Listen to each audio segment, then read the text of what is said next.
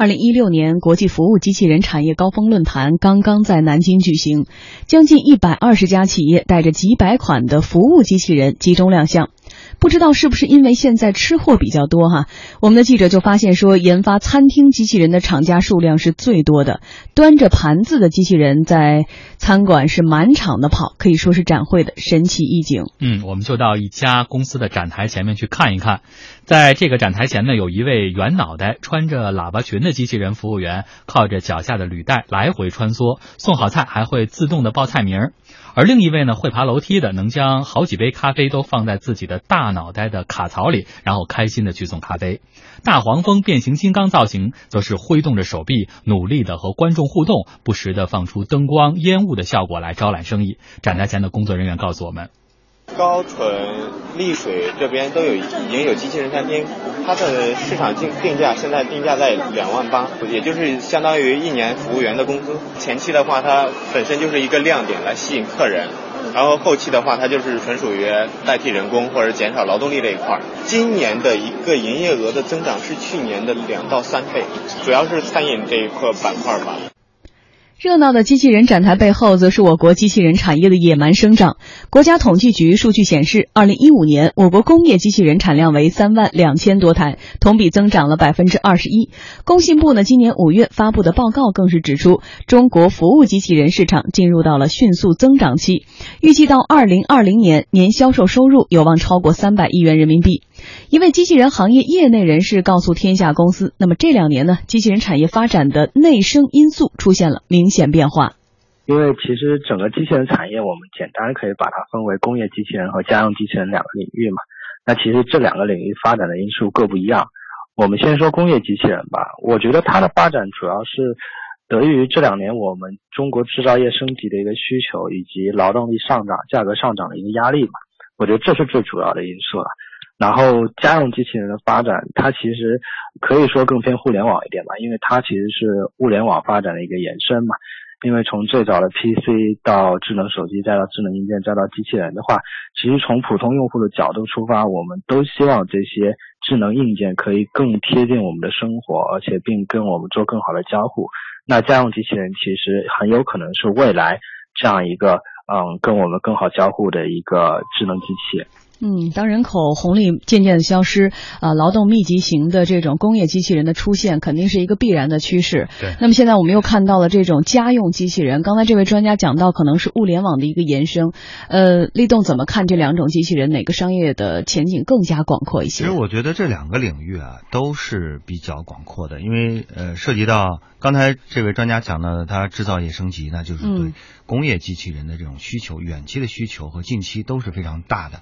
啊，我们知道很多的那种劳动密集型的生产线上，现在越来越多的机器人投放进去了。嗯，机器手。对我最近看，我最近去看过几个项目，到工厂里去看，呃，这个。工厂主都告诉我说，我这一台这个生产线马上就要上两台机器人了。然后在讲话的时候，其实旁边就有工人在那儿，我不知道他们听了之后什么感受啊。也许他已经替他们想好了出路了。但是我想这个趋势呢，也已经说明了很多的制造业主已经啊开始把。啊，更多的这种呃智能硬件，就是这种工业机器人。实际上，工业机器人只是一个呃我们更加形象、更容易理解的一个词。实际上，它是非人形的这种智能硬件而已，对吧？它更多的能承担这个劳动生产线的一些功能。那这个呢，我觉得是从制造业升级的角度来说是非常有前景的，而且现在具已经具备了。另外一个，实际上就是一个消费升级，就家用的机器人，呃，它更多的是承担。的，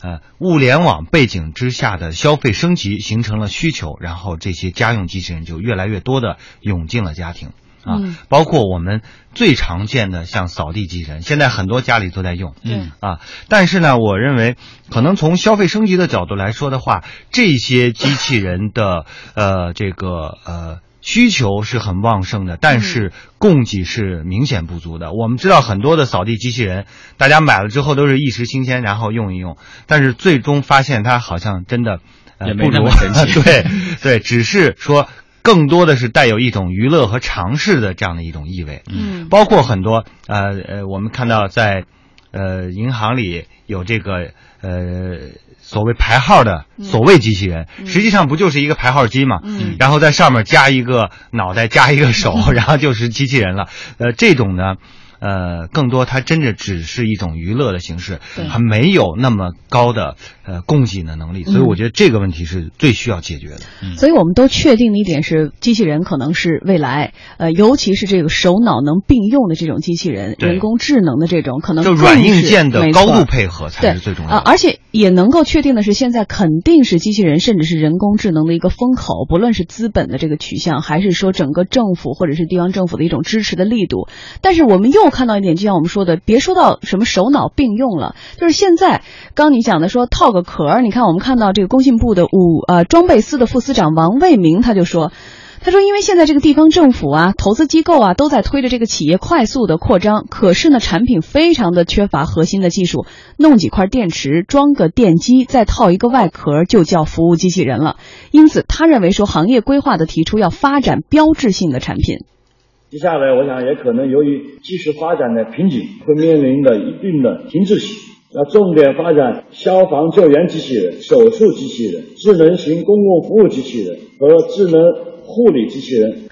而除了缺乏拳头产品，在工信部副部长辛国斌看来，我国机器人行业已经呈现出了高端产业低端化的趋势，并有投资过剩的隐忧。机器人企业要避免盲目扩张和低水平重复建设。数据显示，我国涉及机器人生产的企业已经超过八百家，但是规模普遍较小，超过百分之九十的年产值在一亿元以下。即便是龙头企业，营业收入和国际领先的机器人企业对比来说呢，相距甚远。其这其中呢，只有二百多家是机器人本体的制造企业，大部分啊都以组装或者是代加工为主，处于产业链的低端。嗯，而另外一方面呢。最近呢，各地还出现了四十多个以发展机器人为主的产业园区，有些园区存在着重招商引资，但是轻技术创新和轻人才培养的倾向。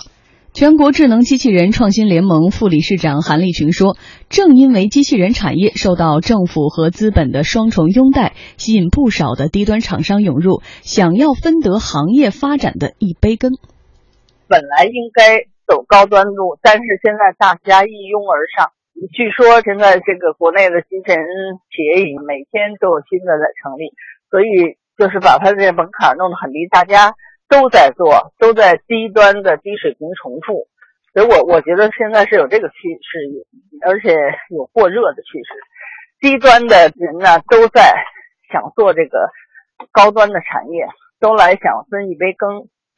沈阳新松机器人公司总裁屈道奎此前也曾经表示，机器人是高端的设备，但是现在在高端市场，大部分还是让国外商品垄断，自主产品大约只占到百分之十四五左右。电机、驱动、高精度的减速器等核心零部件依靠进口，这块大约占到了成本的百分之六十到百分之七十。核心技术空心化，核心部件依靠进口。除了核心技术，韩立群强调说，专业人才的稀缺也是制约着国内机器人产业发展的一大瓶颈。一个是关键技术，就是里边的一些核心技术、核心部件都差距比较大。一个是人才，我们的这个专业里面没有专门的机器人专业嘛，实际上做机器人的都是从其他相关专业转过来的。最近这一两年，好像我听说周围有不少学校办机器人专业，什么机器人学院，开始为这个专业培养专门的人才。但是毕竟现在呢，这个机器人上的这么快，就觉得这个专业人才特别缺乏。咱们现在国内凡是有前景的这产业都不差钱嘛，但是人和技术其实这两个是一回事儿，掌握技术的人这个太欠缺了。嗯，立东，我觉得其实对于我国来说，各个产业，嗯，如果有了资本、有了注意力、有了这个政府的这个支持之后，都会面临着这样一个问题吗？跟风、盲目扩张、投资过剩。对，你看啊，这个我举举个例子啊，一个是像那新能源汽车，嗯、对吧？新能源汽车现在都已经成了这个各地必上的，然后呢，呃，因为它有了这个政府的这种补贴，各项补贴之后，然后。一下子很多的资本都吸引到这块来了，嗯，很多人他根本就没有闹清楚这个新能源汽车的基本的一些行业的规律、发展规律之后，他就进来了。嗯，进来实际上他目的很简单，就是为了有些是就是为了呃拿这个补贴，或者拿地啊，呃，包括我们前一段啊这个市场非常热的啊 VR 概念，嗯很多的 VR 的眼镜，你现在看看。真的都是低端产品，几十块钱的，然后拿过来看的感受非常差。但是它，它为什么要做呢？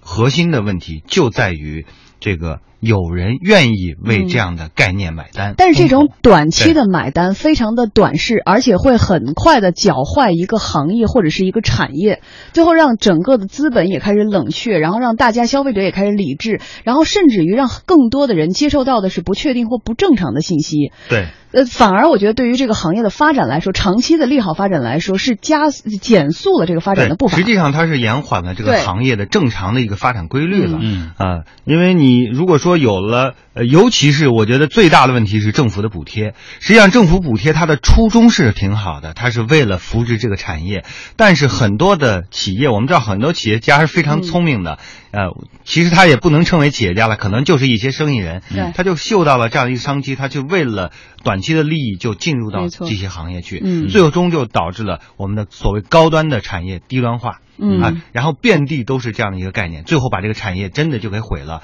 可能真正坚持下来的，可能就是几千家中企业中，可能有那么几家企业啊、呃、能够这活下来。但是呢，他要活下来呢，又要忍受那么多人对于这个行业的这种有色眼镜，嗯，所以我觉得这个现象是非常值得警惕的。